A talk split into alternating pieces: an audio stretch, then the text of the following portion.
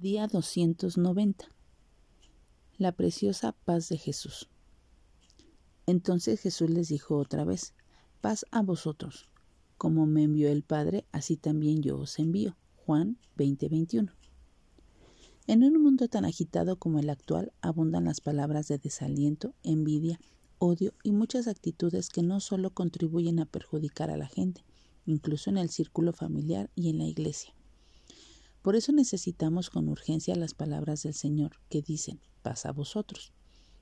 No tengo ninguna duda de que la intervención del Señor es establecer una base sólida en la vida y el ministerio de sus discípulos y por eso era importante que ellos recibieran aquella paz, diferente a la paz que se puede encontrar en el mundo.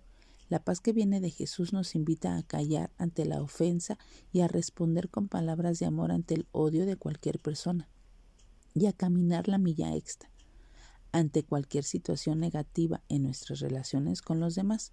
Cuando Jesús entregó su paz a los discípulos, uno de ellos estaba ausente.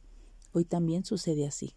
Muchos se ausentan ante la presencia, ante la preciosa intención del Señor de otorgarnos su paz.